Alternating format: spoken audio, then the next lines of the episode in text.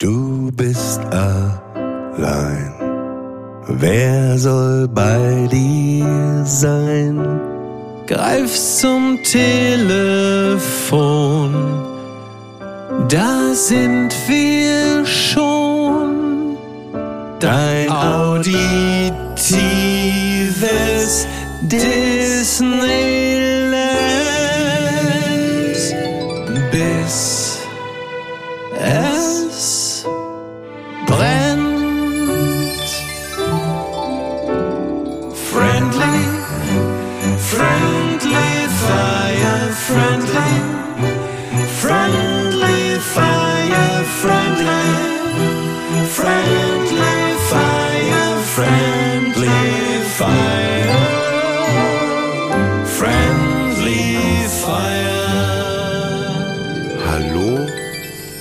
Hab gedacht, probier ich's mal. In diesem Laden, alter krass, sie haben ja ein ganzes Arsenal an verwegenen Gegenständen auf dem Boden, an den Wänden. Schnick, schnacken, Trick, Tack, eine Mohnungspackung Tic-Tac, eine tadellose Badehose und einen echten Wauzi. Was, sie haben den Wauzi Astronaut, sie lassen den so einfach rumliegen. Ich würde morden für das Teil. Es ist schon für weniger gemordet worden. Ich heiße übrigens Gordon und suche so ein Ding, das die Treppe runtergehen kann. Es ist im Grunde so eine Spirale. Es gibt dicke und auch schmale, so aus Stahl. Man muss üben, bis man es raus hat. Nein, ich meine keinen Zauberwürfel. Ein Ding, das die Treppe runtergehen kann. Das ist ja ein kompletter Ritt durch meine Kindheit gerade, was, äh, was du mir da runtergerappt hast. Also ein komplettes äh, 80er Jahre Kinderzimmer bis äh, runter ins äh, Wohnzimmer der Eltern wurde da gerade durchdekliniert. Von wem ist denn das nur? Das ist äh, ein Lied von Sebastian Kremer, ein Liedtext, äh, Ah. äh, ein großer Chansonnier und das Lied heißt Das Ding, das die Treppe runtergehen kann. Und es geht um diese, ja, also die gibt's aus Metall, aber auch aus Plastik, diese Genau. Spirale quasi, die aussieht wie Genau. eine große Telefonkordel und die man äh, so auf die Treppe stellt und dass die dann so selber Genau. ähm, wie der Dackel, glaube ich, von Toy Story, der hat das Ja, auch stimmt, zwischen stimmt, stimmt, seinem. Po und seinen äh, Vorderbeinen hat er auch diese, äh, weißt du eigentlich, wie die äh, Amerikaner Dackel nennen? Äh, ja, warte, warte, warte, warte, warte. Äh, äh, also geschrieben Dachshund, richtig? Ja, das auch, aber äh, es gibt so eine Umgangssprache, so wie man dich nicht Michael nennt, sondern Mickey. Also wie alle Ja. quasi, äh, äh, all, alle Dackel werden so wie du Mickey genannt, die ähm, Wiener. Ach, Wiener, ja klar, liegt ja auch nahe, stimmt. Uh, ja klar, die sehen ja auch wirklich, wirklich äh, so aus und das ist äh, lustig. Die heißen Wiener Dog. Wiener Dog, sehr gut. Ja, das, das, das trifft es natürlich wirklich sehr, sehr gut. Das muss man, das muss man sagen. Ja, ja, sehr, sehr treffend. Übrigens, ich war gerade hier in Berlin in einem Café und äh, wie ich jetzt feststelle, hat der Barista in diesem Café nicht nur im Sommer ein schwarzes Tanktop an. Und ich weiß bei dem nie genau, weil der hat eine schwarze Hose und ein schwarzes Tanktop. Äh, will er mir einen Kaffee machen oder will, will er mir gleich einen Roundhouse-Kick geben? Das ist nie so ganz klar. Äh, Barista, du, du benutzt das Wort ja jetzt öfter. Äh, so nennt man die Vögel, die an der Kaffeemaschine stehen, oder was? Genau, ich benutze das Wort nicht öfter im Sinne von, dass ich jetzt andauernd das Wort benutze, weil ich so gerne Barista sage, sondern ich benutze das Wort immer dann, wenn ich von einer Kaffeesituation in Berlin erzähle. Also ich kann ja auch sagen, der Typ an der Kaffeemaschine oder der Typ an der Kasse. So, also das kann man auch sagen. Aber Barista ist ja jetzt kein, ist ja kein Neologismus, den ich mir ausgedacht habe, sondern es ist ja nun mal einfach das Wort, was man benutzt. Ich glaube, ich mag das Wort einfach nicht. Kennst du das, wenn man Worte irgendwie nicht mag? So einfach, Ja. man mag den Klang nicht von Worten. Das habe ich übrigens auch mit dem Lied von Midnight Oil, Bats Are Burning. Sobald das irgendwo anfängt zu laufen, bin ich so, mm, Ja, das verstehe ich. Das verstehe ich sehr gut. Während äh, es ja manchmal Lieder gibt, die äh, nochmal so eine zweite positive emotionale Aufladung bekommen können.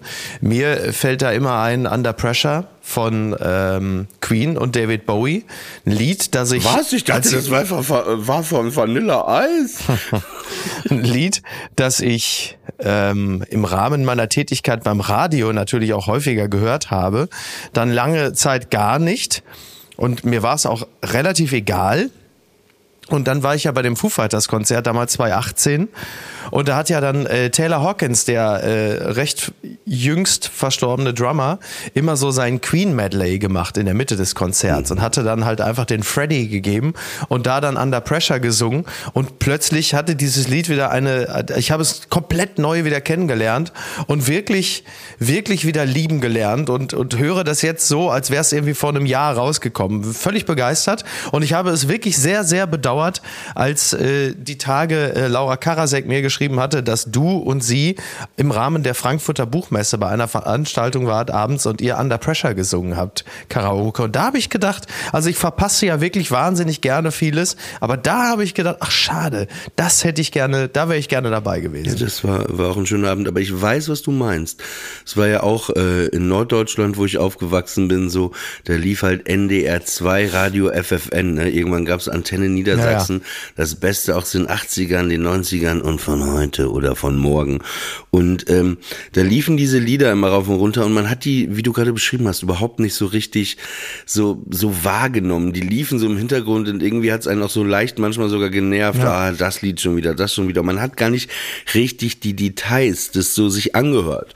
Und das ging mir äh, auch mit dem Lied lustigerweise auch so, dass man das später nochmal für sich entdeckt. Das ist bei mir auch so mit The Cure oder so, ne?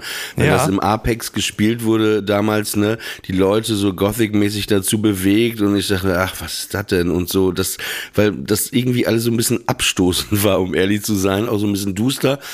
Man hat da noch nicht richtig hingehört, aber irgendwann ähm, ist das richtig geil, wenn man diese Sachen äh, für sich entdeckt. Ich habe zum Beispiel, als ich äh, das letzte Mal in New York war, das, das vergessen nicht, da bin ich im Uber äh, von Manhattan äh, zu, zum Flughafen gefahren und da habe ich, äh, ich habe so mir mal so Bang Olufsen äh, Kopfhörer gekauft vor zwei Jahren, die ich sehr selten ja. nutze.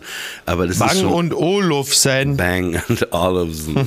Bang and Olufsen. Bang and Olufsen. Auf jeden Fall. Äh, dann habe ich da äh, Stairway to Heaven mir von Led ja. Zeppelin angehört.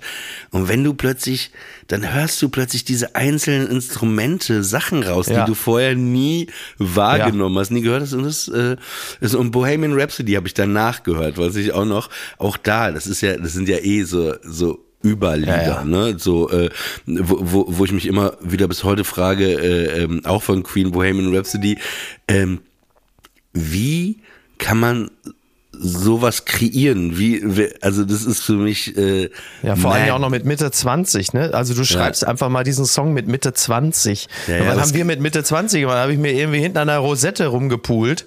Ähm, und du schreibst mit Mitte 20, das ist ja bei Pink Floyd auch so, diese ganzen Kompositionen, das haben die einfach alles mit Mitte 20 geschrieben. Und du denkst, wie kann das sein? Die Kompositionen, die Texte, also da, da ist man immer wieder äh, erstaunt. Was, was die Musik angeht, was ich auch ähm, erstaunlich finde oder, oder das, was auch ein bisschen was Tröstliches hat, auch so als kleine Allegorie aufs Leben, ist, äh, jetzt ist ja Running Up That Hill von Kate Bush ist ja sicherlich einer der erfolgreichsten Songs. Ist ja einer der erfolgreichsten Songs des Jahres. Und der ist von 1985. So, nun war der Song, da, kleine Klammer, der Song war natürlich damals auch schon sehr erfolgreich, war auch schon damals ein Hit. Aber es gibt auch Songs, die sind einfach lange Zeit kein Hit, kein Erfolg, nichts.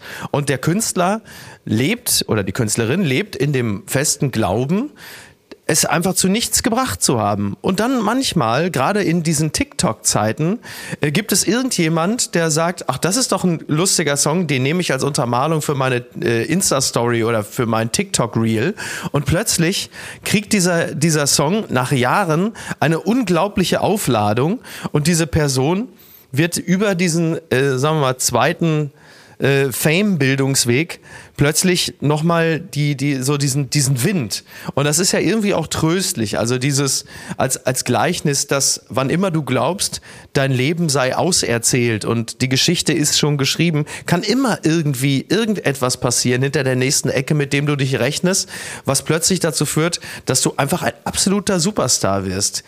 Das fand ich, das, das finde ich, diese, diese Geschichten haben auch immer so ein bisschen was, immer so ein bisschen was Beruhigendes. Jetzt nicht für mich persönlich, da ich jetzt ja ohnehin nicht das Gefühl habe, äh, unter mangelnder Wertschätzung oder Aufmerksamkeit zu leiden. Aber generell finde ich das, das ist ja das, das Spannende auch am Dasein, dass du es halt eben nie genau weißt, was passiert. Interessant ist bei diesem Lied von äh, Kate Bush, ich mochte das überhaupt nicht. Wenn das im Radio Mhm. kam, war das auch so für mich, oh, nee, ich habe auch wirklich nicht Ja? hingehört, ich mochte es nicht. Ich fand es auch. Ich fand das damals schon toll. Falsch.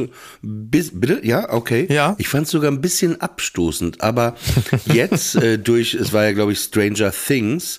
Genau, äh, ja. äh, eine der, die, die letzte Staffel kam das, ist es ja plötzlich so nochmal richtig, also äh, überkrass äh, auf der ganzen Ja. Welt durchgestartet, wieder durchgestartet und äh, dann habe ich das mal im Radio äh, äh, bei mir im Auto äh, da habe ich auch eine ganz gute Anlage, auch aber nicht von Bang Olufsen, sondern von das war so eine Special Edition äh, in Bleu dem Punkt Auto. von Bleu, Bleu Punkt. Nee, äh, wie äh, äh, Bleu Beat- Point von Beats- Bleu Point. Beats von Dr. Dre und dann habe ich das richtig mal mir reingezimmert und immer wieder gehört und das ist schon ein fantastisches Lied auch diese diese die- diese Drums da am Anfang und dieses Geräusch und das ist äh, wirklich wie sich das aufbaut ein äh, fantastisches Ja, äh, ist es wirklich.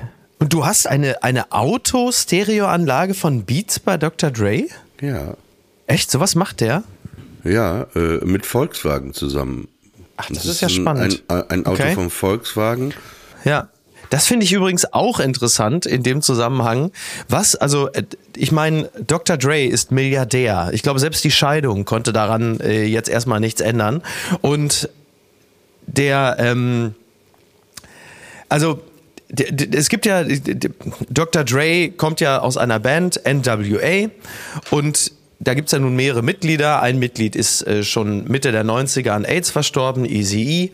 Ähm, und dann blickt DJ Yella, der etwas unbekanntere Part von NWA, aber nicht unwichtige Part, mu- muss ja manchmal, genauso wie MC Ren, der, das zweite Viertel dieser Band, die müssen ja manchmal ungläubig darauf blicken, dass der eine aus der Band, Ice Cube, mittlerweile einfach ein Hollywood-Megastar ist, der einen Disney-Vertrag hat, irgendwie über, was weiß ich, fünf bis zehn Filme und der andere ist einfach fucking Milliardär. Und dann sitzen da wahrscheinlich DJ Yella und MC Ran zusammen. MC Ran vor ungefähr 20 Jahre, äh, vor 20 Jahren eine schwere Kehlkopf-OP gehabt. Der spricht heute so irgendwie, als kann er überhaupt nicht mal vernünftig reden. Und die sitzen beide zusammen und müssen sich eine rauchen und sagen, was zur Hölle ist in unserem Leben schiefgelaufen? Guck mal da vorne, Filmplakat, Ice Cube. Und da vorne äh, fährt einer gerade irgendwie mit einer Stereoanlage durch die Gegend, Beats bei Dr. Dre und macht sich die nächste Milliarde voll. Also das Leben äh, ist schon mitunter ganz interessant, was für, was für Wolten es schlägt und welche Abbiegung es manchen äh, parat hält. Ist schon, schon aufregend, muss man wirklich sagen. Ich habe was Krasses äh, vorgestern äh, Nacht erlebt und zwar äh, Arthur wurde beinahe äh, gegessen. Oh. Also jetzt auch ist es keine Met Metapher, sondern Ja. wir haben ja glaube ich schon mal hier im Podcast über Stadtfüchse gesprochen, Mhm. ne? Und da war es so, äh, äh, der äh, ist gerade krank, hat eine äh, so Angina und kriegt gerade ein Antibiotikum. Und deswegen ist er so ein bisschen unregelmäßig, wenn er mal raus muss. Und es gibt so ein Zeichen, ähm, also wenn er raus muss, dann steht er vor meinem Bett, singt La Cucaracha. Äh, und dann war das halt 4 Uhr, er hat das Zeichen gemacht, das ist so ein Hecheln, dann sitzt er vor mir, guckt mich an. Und dann wusste ich, okay, äh, jetzt muss es schnell sein, dann bin ich mit dem Hund raus, ohne Leine, ohne äh, Geschirr. Ja. Auch glücklicherweise mein Handy nicht mitgenommen. Einfach nur Hausschlüssel, ne, Jogginghose an, T-Shirt. Und dann sind wir hier auf die Wiese, wo ich wohne. Und es ist sehr dunkel da. Und dann, Ja. ähm, ja, ist er da so rumgelaufen und ich war auch wirklich im, es war vier Uhr nachts so wirklich verschlafen, ne, gar nicht so richtig jetzt äh, Sensoren an und so und dann, äh, dann hat er auch gekackt und in dem Moment, wo er kackt, sehe ich, wie, also der war vielleicht noch fünf Meter von uns entfernt und der war auch sehr weiß, ne, war, war sehr hell, ein Ja. Fuchs sich anpirscht und der wollte, der wollte Ach, richtig, der dachte so, das ist Arthur jetzt reißen. Äh, äh, so mein gute Nacht-Snack.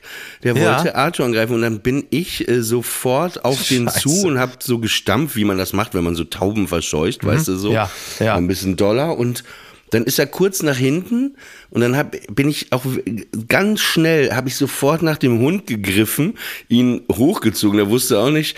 Und dann kam der Fuchs wieder auf uns zu. Also der ging dann Okay. auch gar nicht weg.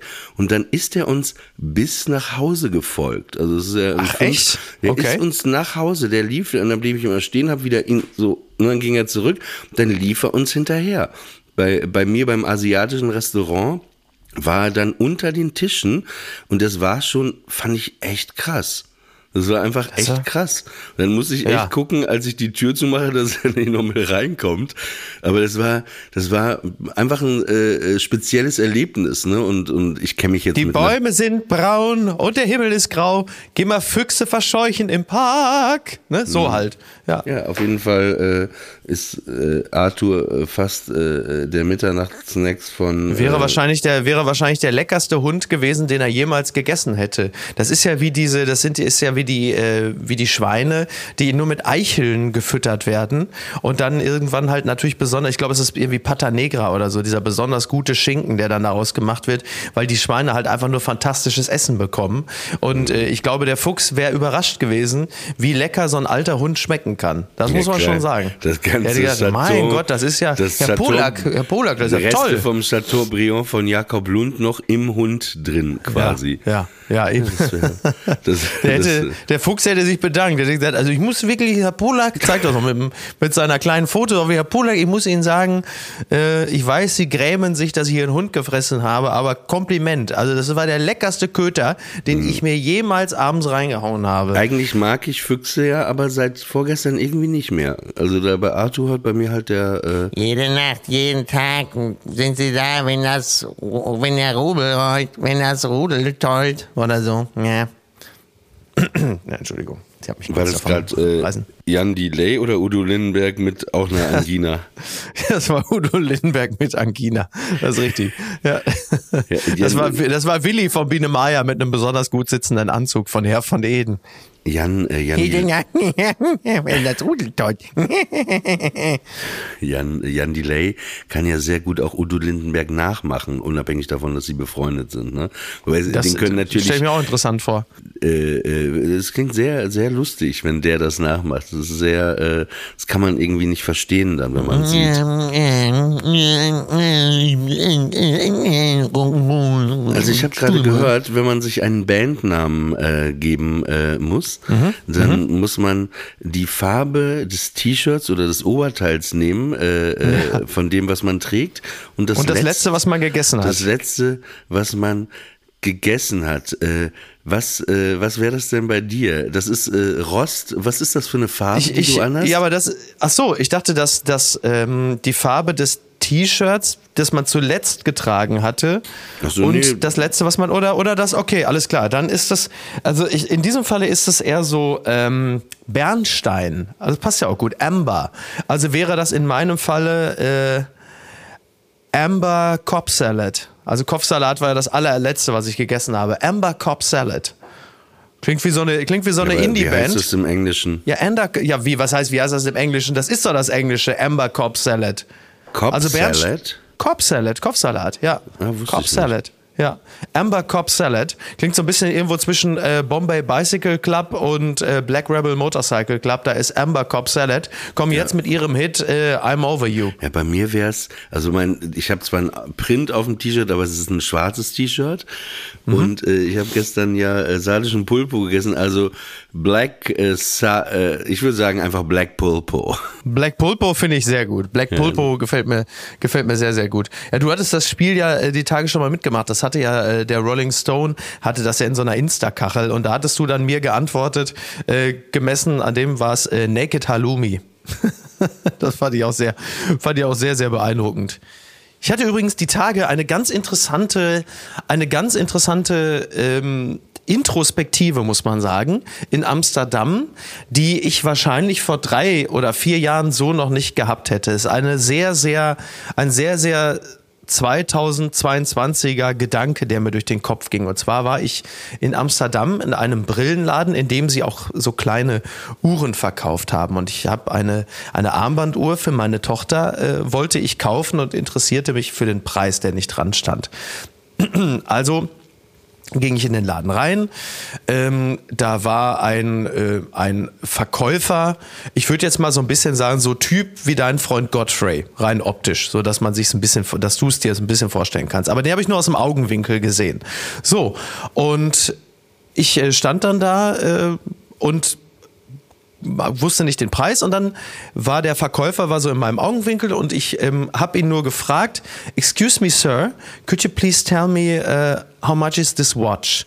Und dann äh, sagte er, also sagte er halt auf Englisch, ja, ich gehe mal eben schauen. Und erst in dem Moment sah ich, dass er, dass er so dann an mir vorbeiging, so Richtung ähm, Abseite, so hinter so einem Vorhang und er, der Mann, also erkennbar ein Mann, ähm, ging relativ feminin und hatte ein Kopftuch auf. Und in diesem Moment gingen da natürlich 5000 Sachen durch meinen Kopf, weil das eigentlich ja maximal höfliche Excuse me, Sir, zu einem Angestellten in einem Laden ist ja, da ist ja nun nichts dran auszusetzen. Im Gegenteil, ist ja sehr höflich und freundlich. Ich dachte aber, Moment mal, der Gang ist ziemlich feminin.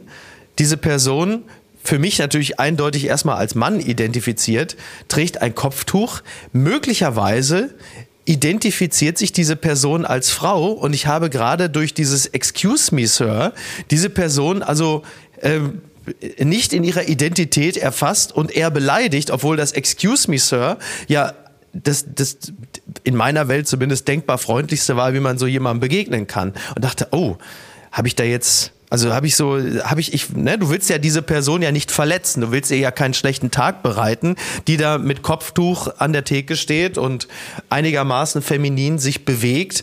Was habe ich da jetzt gemacht? Es führt aber jetzt nicht zu einer unangenehmen Situation. Also dieses Gegenüber hat mich nicht spüren lassen, dass ich da in irgendeiner Art und Weise etwas falsch gemacht hätte. Die war mir gegenüber sehr freundlich und höflich und zuvorkommend. Es war alles in meinem Kopf. Ich habe dann, äh, um, um die Situation präventiv schon mal äh, zu, zu, zu entspannen, obwohl es gar keine, obwohl es gar keine Spannung gab, habe ich das gemacht, was man natürlich immer machen kann, wenn einem etwas auffällt. Da habe ich der Person an dem Tresen dann gesagt, oh, ähm, beziehungsweise nicht oh, sondern ich habe gesagt, I like your headscarf, also schönes Kopftuch. Was wirklich war, es war ein schönes Kopftuch, es war ein schönes Muster, hatte eine schöne Farbe. Du sagst der Person also Du etwas, mieser du Typ, sagst der Person also etwas Nettes. hast, sehe ich da. Oh, Na, gar ja, nicht, gar nicht. Schönes, Kopftuch. Nein, nein, nein, gar nicht. Ist auch schön, genau. Nein, ich habe nur, ich habe nur, ich habe nur, ich habe nur, nein, Mein das, Freund das Oliver mache ich Bohler ja. kann früher auch Eulili tragen. Ich habe der Person, so wie ich das gerne mal mache, etwas Nettes gesagt, wenn mir etwas Nettes auf, weil das war ja erkennbar, dass diese Person sich, äh, wie sagt man so schön, hübsch zurecht gemacht hat für den Tag. Also ist mir das auch aufgefallen. Also habe ich ihr etwas Nettes gesagt. Ähm, I like your headscarf, wo- woraufhin dann auch äh, sehr freundlich reagiert worden ist. Will sagen, das sind natürlich innere, äh, innere Dialoge, die man führt. Das hätte man vor fünf Jahren wahrscheinlich nie gemacht, Und- weil du und- hättest, und- du hättest dir gar nicht die Frage gestellt, Ja. identifiziert diese. als du, hättest gesagt natürlich, hast, I like your headscarf, hat er von innen den Schlüssel umgedreht und äh, Careless Whisper angemacht. ja, wahrscheinlich. Wir haben dann noch herrlich gebumst und äh, ich habe die Uhr für die Hälfte gekriegt. Ähm, nee, aber das, das meine ich halt eben. Also diesen inneren Dialog hätte ich natürlich vor fünf Jahren wahrscheinlich einfach nicht geführt. Schon gar Die- nicht als schon gar nicht als Frage, Kind des Ruhrgebiets. Die, Ja. Was mich viel mehr interessiert an der Geschichte, äh, hatte er die Uhr? Also äh, die Uhr war da, aber wie teuer war sie denn? Die Uhr hat, glaube ich, 50 Euro gekostet. Ist ja eine Kinderuhr, ja. Also, Und also, ich, darf ich raten, du hast sie auf jeden Fall gekauft. ja, ich habe sie nicht auf jeden Fall gekauft. Also hätte sie jetzt 500 Euro gekostet, hätte ich sie nicht gekauft. Aber 50 Euro für eine Kinderuhr äh, fand ich dann okay. Oder meinst du, ich hätte sie auf jeden Fall gekauft, um ihm äh, irgendwie einen Gefallen zu tun? Das meinst du? Ja, ja, guck mal, machst schon wieder einen Fehler ihm. Ja, naja, äh, ich weiß es ja bis jetzt nicht. Also bis Der Trick ist, Until äh, further mir hat mal notice. jemand äh, äh, ihm, dem Menschen, meine ich natürlich. dem ihm, Tipp dem Menschen. gegeben. Und zwar, Ja. es war, äh, glaube ich, Anna Dushime. Ja. wenn jemand äh, zum Beispiel non-binär ist, Ja. äh, damit man nicht sie oder er versehentlich Ja. Mhm. sagt und eben in so eine Situation reinkommt. Es ist immer gut, wenn man den Namen einfach, wenn man in diesem Fall, ne, wusstest du ja nicht, wie Klar. er heißt, äh, Ja. oder also die Person heißt. Äh, aber genau, der, der, das ist immer, da bist du immer auf der richtigen Seite, weil also und das, äh, ich hatte das mal ähm, äh, mit einer Person, äh, die zu Gast war. Äh, und äh, das hat dann äh, gut funktioniert. Ich glaube, ich habe einmal habe ich es versaut, ja. Ja, also wenn du, wenn du den Namen kennst, dann ist es natürlich vergleichsweise leicht, das stimmt. Aber das war leider in diesem Moment äh, so nicht möglich. Aber äh, wie gesagt, will nur sagen, das sind, äh, das sind dann interessante Prozesse, die so in einem ablaufen, wenn man äh, an moderner Gesellschaft grundsätzlich noch teilnehmen möchte und sich für die, äh, für die Problemstellung und Herausforderungen interessiert. Die, ähm, Es gab mal, ich, ich, ich war, jetzt begebe ich mich auf sehr dünnes Eis. Ich versuche aber, das, aber nur heute. versuch das mal hinzukriegen. Ja. Äh, äh, eine, eine Person, die ich kenne, ähm, Mhm. aus, aus Amerika, die schwarz ist, da hatten wir auch mal diese Diskussion, ne, dass die ähm, das irgendwie abschaffen wollen in Amerika, das Sir und, und so weiter, ne, aus, aus diesen Mhm. Ja. ganzen Gründen, die du gerade beschrieben hast. Und da sagte er, nee, ich finde das nicht gut, ähm, weil wir äh, Schwarzen haben äh, Jahrzehnte dafür gekämpft, um auch äh, äh, eine, eine respektvolle Ansprache, Mhm. Äh, Anrede zu bekommen, die wir über Jahre eben nicht hatten. Ja. Ne? Ja. Und äh, deswegen fand er das nicht so gut und das konnte ich total. Kann ich äh, nachvollziehen. Total, äh, super, ja, ja. Deswegen, Ja. Da, da muss ich gerade äh, nur dran denken. Mir fiel übrigens gerade ein, als wir diese Bandnamen hatten, ne? Ja. Äh, Es gibt so, so eine Geschichte, auch damals Papenburg, wir waren 17, 18. Da hatte ein äh, Freund von uns, das war Sebastian Averdung, der wohnte, sein Vater war Architekt. Und äh, der Hast du doch schon drüber gesprochen auch. Also ja. der Name Averdung ist mir ja schon. Ja, ja, aber das ist ein anderer. Das ist der, der, der, das ist mein Freund Roland, den du ja auch kennengelernt hast. Ja, aber der ach hat so. einen Cousin. Wie heißen die alle Averdung oder was? Ja, ja, diese, das waren, Averdung. äh, se- sein Vater, das waren irgendwie fünf Brüder oder so, vier oder fünf Brüder und Ja. ähm, auch eine nette Familie und ähm, auf jeden Fall war es so, dass äh, Sebastian Averdung, der hatte einen Teil vom Haus äh, bei seinem Vater schon, als er 16 war, hatte wie eine eigene riesige Wohnung da eigentlich. Und da war irgendwie, äh, der, der Vater war oft weg und da war, war klar bei Sebastian äh, Averdung, da wird eine riesige Party steigen am Samstagabend. Ja. Und dann äh, war das äh, Hendrik Ficken, der, der hieß so. Äh, und, Ein Ballermann-Sänger? Ja, Jörg, Jörg Schulte, Josh Kuhn und ich und wir dachten, ey, ähm, weil ich hatte ja eh so Bands und da hatten wir einen Proberaum mit den ganzen Instrumenten, lass uns doch nur für den Abend eine Band gründen.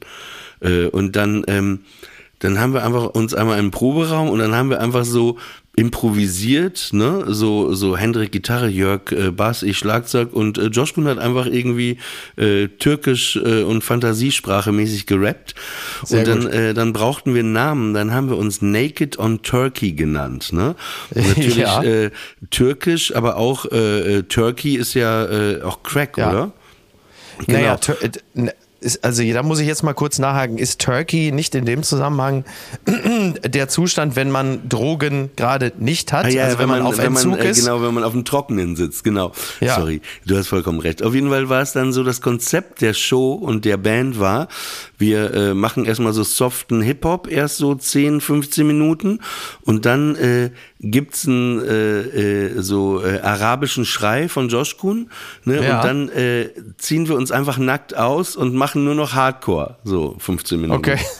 Und er Okay. schreit nur noch rum. Dann war der Abend, Abend äh, gekommen. Wir hatten die Instrumente aufgebaut.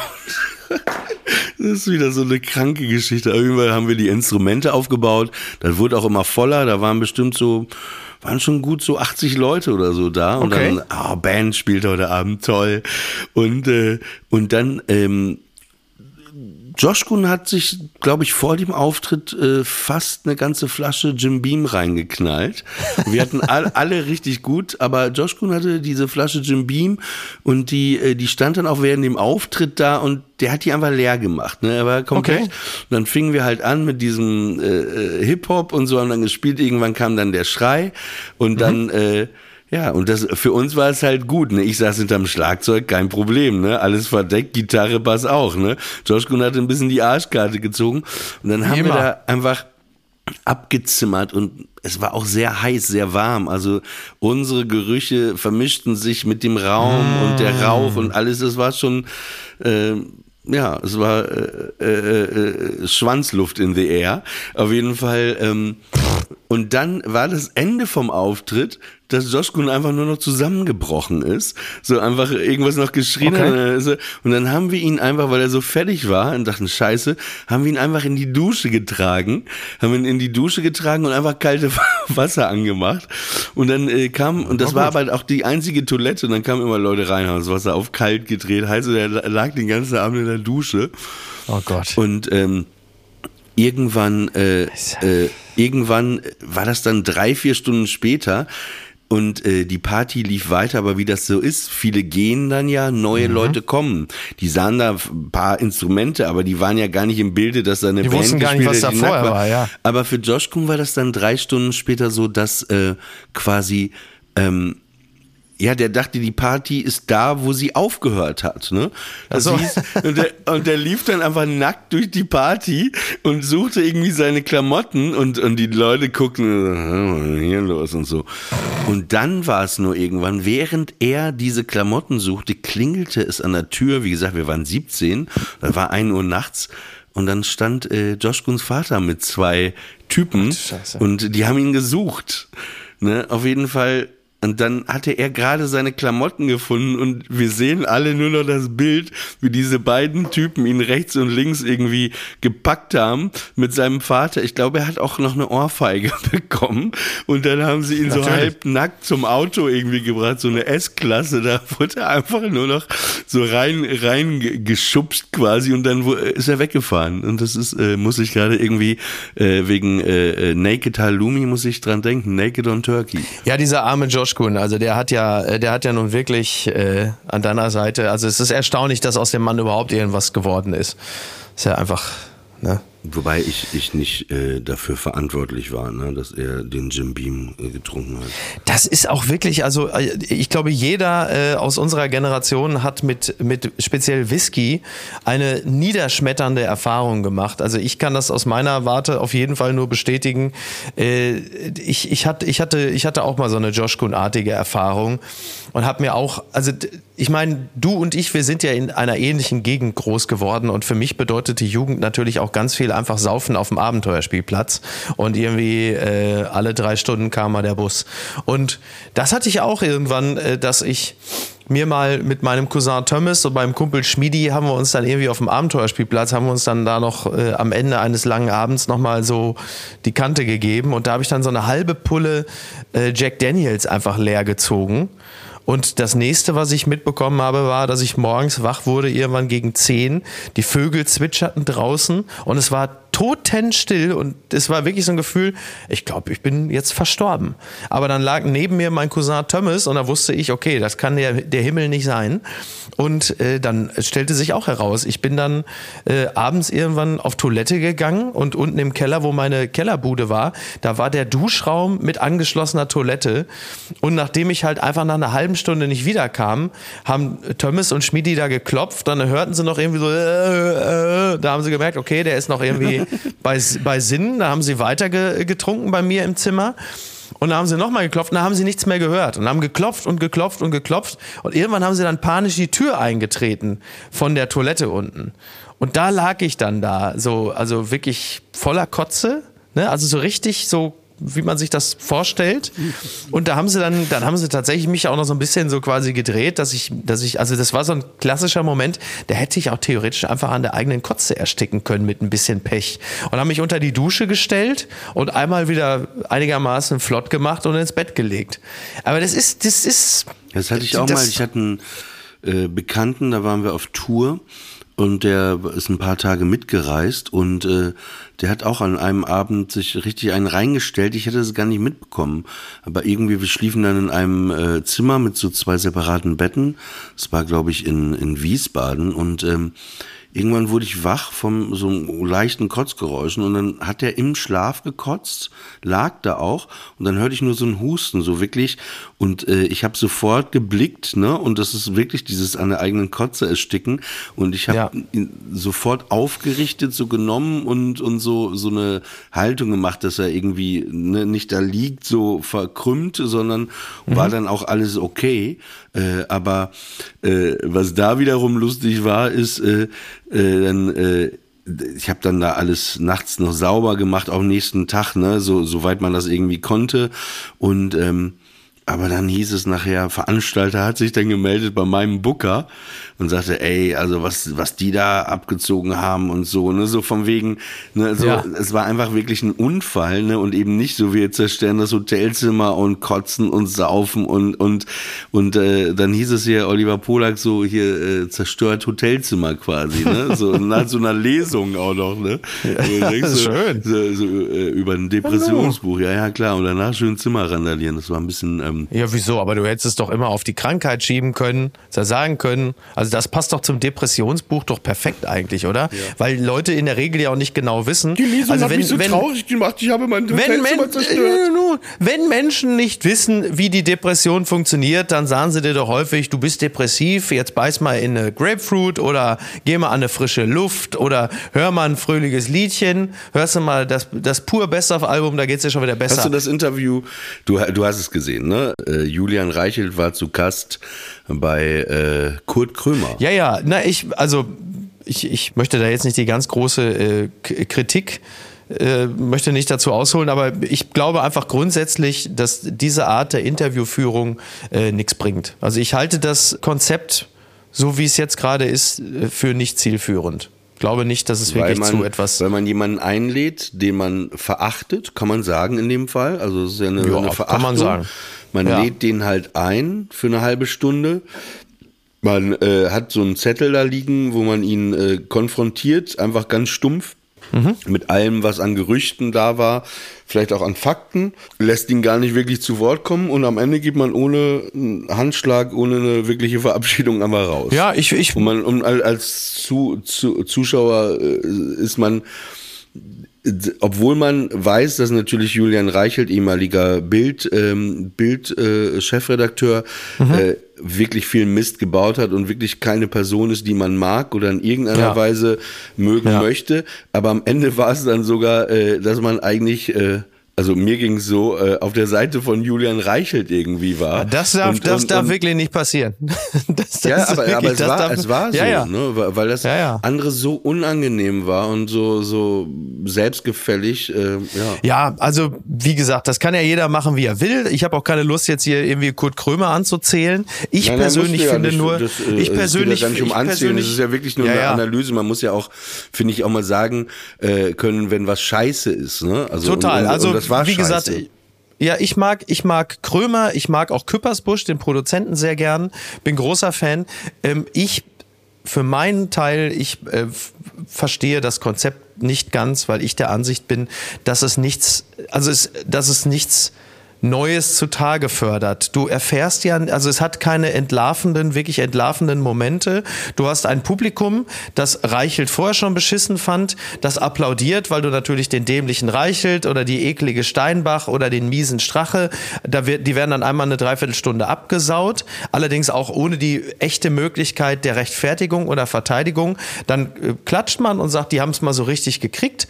Auf der anderen Seite hast du natürlich ähm, die, die Strache oder Reichelt oder Steinbach Fanboys und Girls, die sagen, ja, oder, oder, oder halt eben auch ein teilweise sogar einigermaßen neutrales Publikum, die da sitzen und sagen, ach guck mal, du kannst ja vor allen Dingen auch noch im öffentlich-rechtlichen Fernsehen als jemand, der eine andere Meinung hat, als eine andere Weltanschauung, ja wirklich nichts sagen, weil du kommst ja gar nicht zu Wort und wirst unfair behandelt. Das ist das Ergebnis und der Schluss, den daraus manche ziehen. Deswegen bin ich nicht bin ich nicht davon überzeugt, dass dieses Konzept so aufgeht. Da, also weil du es angesprochen hast, da bin ich auch einigermaßen ratlos, was das angeht. Ich glaube, dass aus einer tendenziell eher zugeneigten Position, äh, aus einer äh, offenen, dass da einfach mehr Wahrhaftigkeit rauszuholen ist, anstatt dass man von vornherein einer Person halt mit einer solchen Abneigung begegnet, die ich von der menschlichen Seite aus natürlich komplett verstehen kann und auch teile. Aber dann ist es, glaube ich, nicht wirklich nicht wirklich zielführend. Aber du, äh, es, äh, es hat bestimmt irgendwie eine gute Quote und es äh, kriegt auch entsprechenden Applaus äh, vom Zielpublikum, dann ist es ja, ist es ja in Ordnung. Ich bin da nur, ich bin nur nicht davon überzeugt, dass es Momente der Wahrhaftigkeit generiert, das ähm, aber grundsätzlich möglich wäre, wenn ich mir die Beteiligten anschaue, sowohl im On als auch dahinter.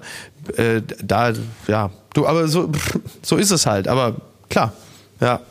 Ja, ich, ähm, ich habe es mir aus Interesse angeschaut und äh, weil man dachte echt, äh, man kann ja auch, ähm, du hast es gestern gesagt, ne, indem man eben nicht, wenn man einfach nur so konfrontativ da reingeht, warum soll sich der andere dann öffnen? Und dann ist es einfach nur so ein. Ja, ja. Und es gab so einen Moment, ich glaube, da geht, ging das um die Verpixelung äh, von, von Bildern und auch, glaube ich, von Terroristen und so, ne, wo, wo Kurt Krümmer dem Reichelt äh, da ein, zwei Vorwürfe gemacht hat. Muss man das zeigen? Muss man das zeigen? Äh, es gibt ja Studien, äh, die beweisen, dass man diese Terroristen und so. Und dann war, war wirklich der einzige Moment in der halben Stunde, wo Reichelt ihm auch eine Frage mal gestellt hat. Ne? Und wirklich, äh, der hat echt viel über sich ergehen lassen, wo er äh, Krömer fragte, ja, äh, Mohammed Atta, soll man den verpixeln oder soll man den nicht verpixeln? Also wirklich auch eine ganz, fand ich eine, einen ga- ganz guten Moment einfach, weil, weil es mich auch, äh, mir, ich mir die Frage dann auch gestellt habe quasi und wo, wo ich zum Beispiel merkte, ja, das, das, das ist jetzt ein Mini-Moment, jetzt auch nicht so wow, ne, aber ja, ja, ja. wo man dachte, okay, das ist ja interessant. Und äh, da hat Kurt Krömer einfach nur, äh, also ich stell dir die Fragen, ich hat ihn einfach nur so abgewälzt und wo ich dachte, ja. Und dann, dann dachte man auch so, ja. pff, Ja, okay. äh, genau. Es, es, es generiert in dem Sinne keine neuen Erkenntnisse. Übrigens eine be berechtigte Frage. Ich finde die Frage wirklich interessant. Also soll man das machen, ja oder nein? Aus dem Bauch heraus würde ich übrigens sagen, ja. Ich würde ähm, einfach, um nicht äh, zu, zur, um, wie soll ich sagen, ähm, nicht zur Nachahmung zu verführen, würde ich grundsätzlich äh, die Namen von Amokläufern ähm, Ne, also jetzt nenne ich den Breivik beispielsweise, ist ja eine Person der Zeitgeschichte. Ich würde weder den Namen nennen noch das Gesicht zeigen, weil diese Leute natürlich auf einer Bewusstseinsebene äh, ja die Öffentlichkeit ja auch suchen. Sie Ja. wollen ja, dass äh, mit ihrem Namen eine Tat verbunden wird. Und egal ob jetzt Atta, El Mutasadek oder ähm, Breivik, das sind ja, das, das, die sind ja in ihrer Peer Group im Zweifel ja auch Märtyrer. Und dazu würde ich gar nicht animieren, indem man die Namen nennt. Ähm, ich würde schon gerne wissen, was der Background ist. Ne? Er Hat irgendwie in der Flugschule in Hamburg äh, seinen Pilotenschein gemacht, hat in Harburg gelebt. Das sind sicherlich interessante Dinge, die auch Wie- dazu so würde beitragen. Gottschalk ihn auch sagen. Er, wie würdest du Er ist- er hat Mein die Lieber, er ist, er sagt, ich wette, dass ich in New York ein Hochhaus mit einer Linienmaschine treffen kann, ohne einmal zwischen zu. Nein, also Und hier ist er, ich stelle ihn erstmal vor. hier ist er. Der Er ist nicht Goethe, er ist nicht Schiller. Er klingt zu Hause, sagt die Hausfrau, warte wenn mal, ich etwas ich- ich glaub, ich wegputzen will, dann brauche ich Atta. Ja, was denn? War, war die Frage ähm, Mohammed Atta oder war es Bin Laden? Ich glaube, es war sogar Bin Laden. Weil das ist ja Ah. Okay. nochmal was anderes. Ich glaube, es war Bin Laden. Ja. Ich weiß gar nicht, aber ich finde. Okay, okay. Also erstmal. Ja, bei Bin Laden ist ja schon wieder ein bisschen was anderes, weil er ist ja dann quasi der, der Chef einer Terrororganisation. Äh, ich Ja, meine, Raisi, Raisi oder Putin werden ja namentlich auch genannt. Ja, ähm, äh, aber mit den Bildern äh, anders. Ich würde es halt so machen, wie du, also ich, ich sehe das so wie du mit Breivik, Namen nicht äh, ausschreiben, äh, nicht äh, zeigen. Aber wenn du jetzt äh, eine Situation hast wie auf dem Weihnachtsmarkt vor fünf Jahren in Berlin, wo dieser Dude mit dem äh, Coca-Cola Anis Truck Amri? da in den Weihnachtsmarkt äh, äh, äh, gefahren ist, da geht es gar nicht Ja. um den Namen, aber wenn jemand gesucht wird, ne, es äh, Ja, war gut, ja klar. ja, ja, genau, Ja, dann, dann musst du ihn ja äh, wenn du Bilder hast, Genau. äh, zeigen. Äh, für so eine Fahndung, äh, dass man äh, den äh, Vogel. Vogel dann auch äh, finden kann. Genau. Absolut. Ja, ja. Aber dann, dann entsteht ja auch eine neue Situation und auch eine neue Bedarfslage. Und aus der heraus ist es natürlich äh, richtig. Ja. Äh, zum Schluss vielleicht noch ähm, ein, ein lustiger Satz von meiner Tochter. Ich hatte äh, die Tage beim Joggen ähm, ich, bin- mein, wie du ja weißt, ist mein Tag immer sehr eng getaktet. Ja. Und ich äh, joggte durch das herbstliche Hamburg, war so gegen, äh, sagen wir mal, 13.30 durch mit der Joggingrunde und musste 14.30 meine Tochter von der Schule abholen. Und ich beendete die Joggingrunde, griff hinten in die äh, Hecktasche meiner Hose, die Tasche war leer. Ich dachte, äh, hä, was? Handy in der Hand, aber hinten die Hosentasche leer. Habe ich während des Joggens mein Haustür und meinen Wohnungstürschlüssel verloren. Ich dachte, Alter, nein. ähm, äh, gibt's doch gar nicht. Loch hinten in der Buchse. Ja, was mache ich natürlich? Erstmal die komplette Joggingrunde wieder rückwärts, also nicht, bin nicht rückwärts gelaufen, aber ich bin die komplette Strecke wieder zurückgelaufen, um zu gucken, wo diese, wo die scheiß Schlüssel sind. Hab also quasi die doppelte Joggingrunde gemacht, Schlüssel natürlich nicht gefunden, bin dann mit einem Schernau zur Schule gefahren, habe sie abgeholt, war dann im Restaurant, bei uns unten im Haus war ich äh, essen. Und da guckte meine Tochter mich an, weil ich habe da auch ein bisschen rumgejammert, was mein Schlüssel angeht, und guckte mich an und sagte, Papi, jetzt ist auch mal gut. Jetzt ist auch mal gut. Das mit dem Schlüssel ist doch nicht so schlimm. Krebs wäre schlimmer. Und ich gucke sie an und sagte, also war etwas überrascht. Ich dachte, ja, aber hast du recht, Krebs wäre schlimmer, stimmt. Und dann guckte sie mich an. Aber Krebs haben und den Schlüssel verlieren, also das wäre noch schlimmer. Da habe ich auch gedacht, okay, äh, ja, kluges Kind. Also hat sie recht, Kleb, also Krebs haben und dann den Schlüssel verlieren, das wäre wirklich das allerletzte. Naja, Ja, ich werde jetzt äh, das Laptop zuklappen, dann werde ich es in meinen Koffer, der schon gepackt ist, packen. Ja. Dann holt mich gleich äh, Noah ab, der Sohn von meinem guten Freund Tobi. Ja. Und der bringt mich zum Flughafen. Ach, wie Und schön. ich fliege gleich äh, über Amsterdam Hm. nach New York zu meiner geliebten Tante. ah, liebe Grüße. Die hat auch, die hat auch einen guten Humor. Ich habe sie vor zwei Wochen angerufen und sagte, Tante Ilse, Mann, ey. Ich komme in zwei Wochen. Und dann sagt sie, Pause. Was? So lang muss ich noch warten? Und dann hat sie gesagt, bring mir doch bitte die Wilhelmine Pfefferminzbonbons mit. Das sind diese holländischen dicken Drops. Und äh, die hole ich ihr gleich. In Amsterdam habe ich ein bisschen Aufenthalt am Flughafen.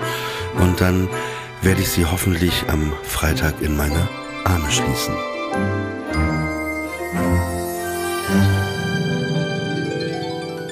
Friendly Fire ist eine Studio Bummens Produktion. Executive Producer Tobias Baukhage. Produktion Hanna Marahil und Inga Wessling. Ton und Schnitt Christian Pfeiffer und einen besonderen Dank an Aerobik für die Musik und an den lieben Edin Hasanovic für das Entree.